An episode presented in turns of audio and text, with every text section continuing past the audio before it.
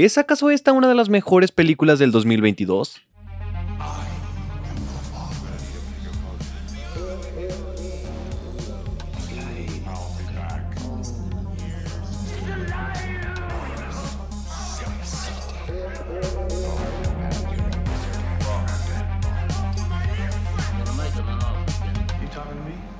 Cine Conflicto Podcast.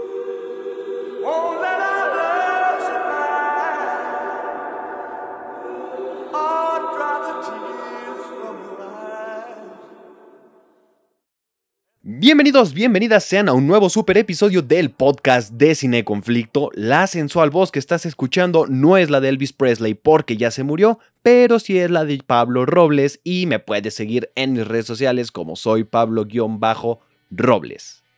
Y ahora sí, habiendo hecho mi spam, estamos aquí reunidos, ustedes escuchándome a mí, yo hablando por acá, porque es momento de que hablemos de Elvis en un nuevo episodio de Opinando de esta bonita sección en donde en poco tiempo les doy mi opinión del estreno más reciente, sin ataduras, sin filtro ni colaboraciones pagadas. Pero si alguien quiere patrocinar, no me niego.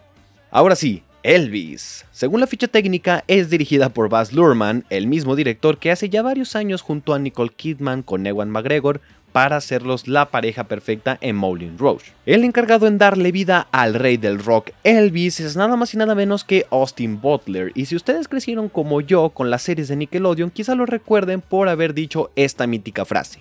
Arriba la esperanza, abuelita. Ese mismo actor ahora es Elvis, ¿quién lo diría? Y para acompañar a nuestro querido Austin está Tom Hanks, pero él no necesita ni ejemplos ni presentación porque todos sabemos quién es Tom Hanks.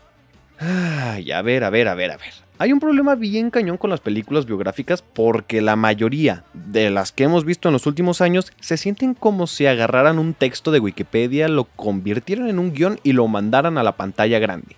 Y aunque Elvis no es el primero ni el último de los biopics de músicos que hemos visto en años recientes y que vamos a ver, les puedo ir predisponiendo que no le llega a la maravilla que es Rocketman, pero tampoco es la decepción que es Bohemian Rhapsody. Y es que una gran ventaja que tiene la película es que no se siente como un artículo de Wikipedia, al menos no la primera mitad. Para mí, Baz Luhrmann es uno de esos directores que todo el tiempo parece estar en constante cambio en cuanto a su estilo como director. En su montaje y edición, la película es muy dinámica, desde que inicia hasta que acaba. Son secuencias de montaje, visuales de videoclip y todo esto son parte de la propuesta visual del director. La película tiene uno de esos inicios donde nos muestran casi el final de la película para engancharnos y entonces sí arrancar con la historia. Pero lo curioso es que dicha historia no está contada desde el punto de vista de Elvis, sino del coronel Parker, aka Tom Hanks. Y si hay algo que sí es recurrente en el cine de Baz Luhrmann es su narrador. Lo hemos visto en Moulin Rouge, lo hemos visto en El Gran Gatsby y aquí es Tom Hanks quien tiene que fungir este papel de voz en off recurrente y al mismo tiempo de antagonista. Pero para mí, esta es una de las cosas que menos funcionaron en la película. Y no porque Hank sea mal actor, nada que ver, o porque haga mal su papel. Su narración funciona como acompañamiento, pero su participación como narrador realmente le resta valor a lo que las imágenes nos podrían estar contando. Y llega a ser mucho su aporte tanto en voz como en pantalla y es bastante tedioso porque la postura del personaje es contraria a lo que estamos viendo en pantalla, pero al mismo tiempo esto jamás se pone en duda. Es el coronel tratándonos de hacernos creer que él no es el malo de esta historia, mientras en pantalla estamos viendo que sí lo es. La película está llena de cosas para destacar y aunque la gente, incluyéndome, no teníamos fe en Austin Butler en el protagónico, he de decir que me cerró la boca porque es una actuación poderosa, intensa y se ve que Austin sí estudió bien al rey. Butler tiene el perfil para ser Elvis, aunque a veces hay momentos en donde el maquillaje juega más a su favor que en otros e incluso hay escenas donde parece que olvidaron maquillarlo y a veces se parece a Elvis y otras veces no se parece a Elvis y es un problema de maquillaje que sí es muy notorio. Sin embargo, su interpretación y corporalidad es muy muy muy buena.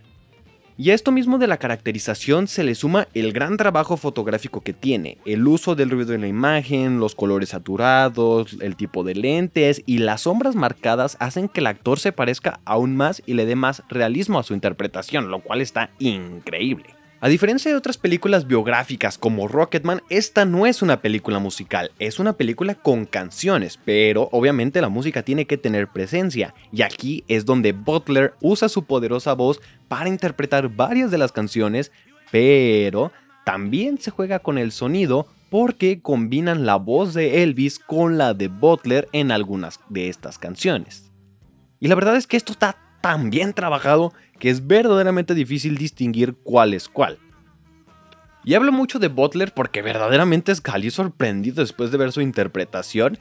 Pero más allá de eso, de su personaje como Elvis, una de las cosas que me engancharon durante toda la primera mitad de la película es que durante todo este tiempo Mientras seguimos la vida de Elvis, también tenemos una subtrama que nos lleva a través de la cultura en Estados Unidos, y esto es bien interesante, ya que Elvis fue uno de los personajes que revolucionaron la sociedad norteamericana con sus pequeños movimientos sensuales de cadera y su rebeldía, cosas que están en la película, pero son pequeños momentos donde vemos cómo eran las cosas en el contexto social que Elvis vivió mientras crecía su fama, vemos segregación racial, movimiento hippie, el asesinato de Martin Luther King, entre otros temas.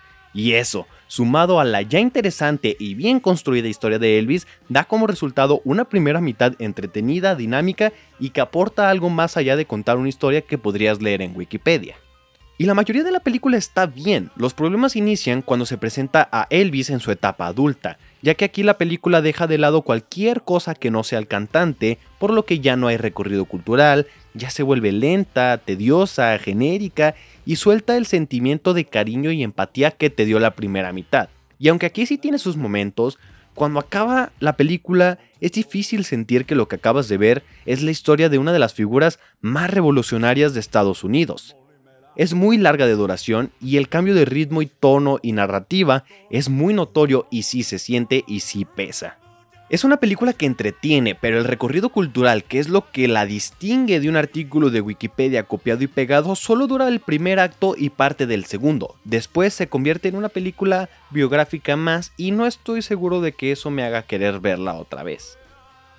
Pero como siempre, esta es solamente mi opinión y tú puedes ir a verla para formular la tuya. Incluso me encantaría saber qué opinas de la película, así que te invito a seguirme en mis redes sociales, me encuentras como soy Pablo-Robles y me platiques qué te pareció la película biográfica de Elvis dirigida por Bars Luhrmann. Muchas gracias por llegar hasta acá, esto fue Cine Conflicto Podcast, adiós.